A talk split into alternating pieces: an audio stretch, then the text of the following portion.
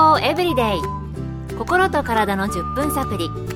この番組はセブンス・デー・アドベンチスト・キリスト教会がお送りいたします。皆様お元気でしょうか？森田美恵です。今日もあなたやあなたの大切な人の心と体の健康に役立つ情報を短い10分間にぎゅっと詰め込んでお届けします。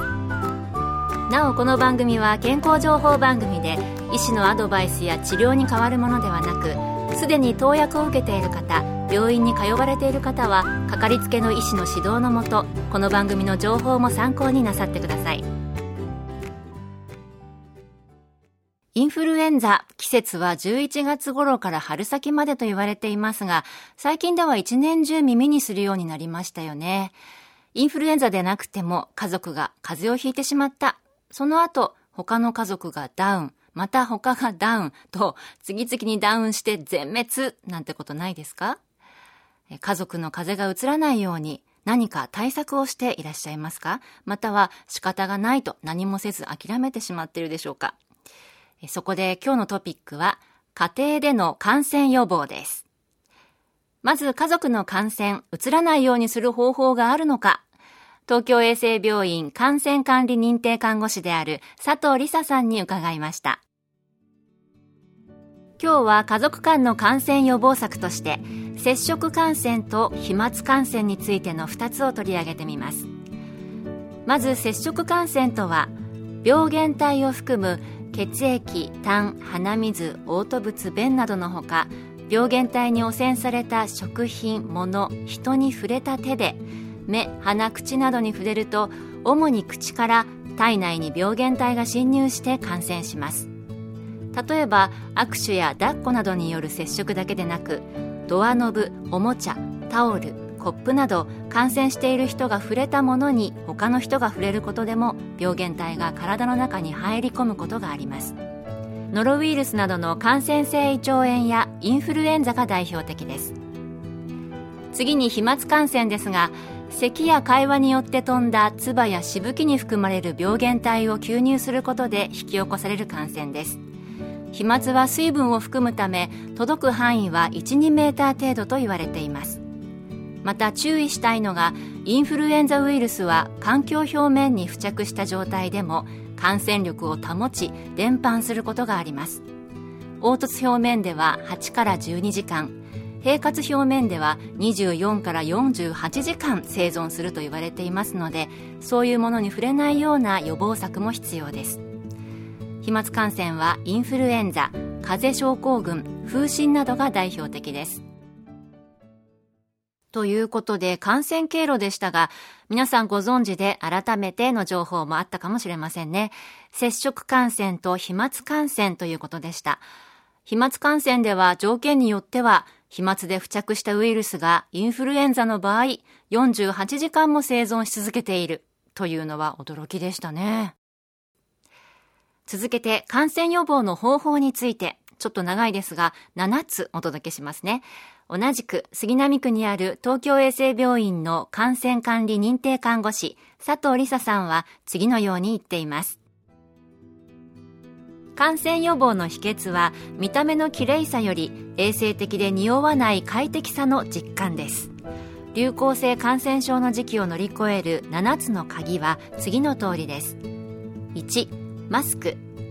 マスクは自分の予防というより他の人にうつさない効果を期待して使用しましょう。2手洗いや消毒。手洗いや消毒の徹底は必要ですがそのタイミングは今この手は自分の目鼻口に触れていいのか考えてみましょう。消毒方法の選択も細菌やウイルスの特徴を冷蔵庫に貼っておくなどしてアルコールか塩素系漂白剤か熱処理かなど対処方法を明確にしておきましょう。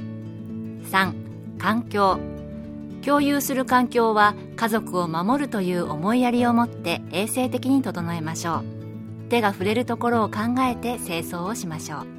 最近気になるのは長時間手にしているスマートフォンやタブレットの汚染度です。洗えない拭けないものに触れる前後で手指衛生を心がけましょう。4空気清浄機より換気。2箇所窓が開放できるのなら1時間ごとに5分でもウイルスを減らす効果があります。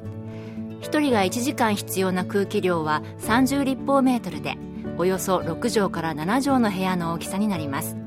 汚染された空気を吸うのではなく新鮮な空気に入れ替えましょう。5感染者がいる場合は普段何気なくしている家族のあるあるを減らす。回し飲み箸やスプーンの共有食べ物を直接手でつまむトイレに携帯やタブレットを持ち込む洗ってない手でするトイレットペーパーの三角折りトイレ用やバスタオルの共用落下したものは3秒ルールで口に入れてもいいという安全神話甘いものの取りすぎこたつで寝る人混みに入るなどは避けましょう。6感染源を持ち込まない。外出先から家庭内に感染源を持ち込まないことを心がけましょう。手指衛生で防ぎましょう。7自己免疫を高める。インフルエンザ風邪感染性胃腸炎の感染症状を引き起こしているのはウイルスです。インフルエンザに抗ウイルス薬はありますが基本的に抗菌薬は細菌に効果があってもウイルスには効果がありません。辛い症状を緩和する対処療法薬のみです。また抗インフルエンザ薬は途中で服用をやめてしまい決められた期間服用しないことによる耐性化が注目されています。免疫力を高める一つの方法としては人にも環境にも優しい0円予防策をおすすめします。それは1日1回以上家族で笑顔大作戦です。笑顔があふれればナチュラルキラー細胞の活性化は間違いなし。みんなで免疫力アップができます。今はネット検索で情報が簡単に入手できますが根拠ある適正な情報で実践するのが重要です。厚生労働省のサイトにあるインフルエンザや感染性胃腸炎の予防策やお住まいの保健所のサイトでも予防法を掲載しているほか冊子やポスターもダウンロードできますのでぜひご活用ください。感染予防の対策いろいろありましたね。スマホはつい便利で触ってますけど、確かに洗うことできないですからね。気をつけたいと思いました。そして最後の家族で笑顔大作戦。これは本当にみんなが幸せになれていいなと思いましたので、私も口角を上げていきたいと思いました。今日の健康エブリデイ、いかがでしたか？番組に対するご感想やリクエストをお待ちしています。さて最後にプレゼントのお知らせです。今月は番組開始を記念してオリジナルクオカードを抽選で50名の方にプレゼント。ご希望の方はご住所お名前をご明記の上郵便番号540-8547ラジオ日経健康エブリデイの係郵便番号540-8547ラジオ日経健康エブリデイの係までご応募ください。今月末の消印まで有効です。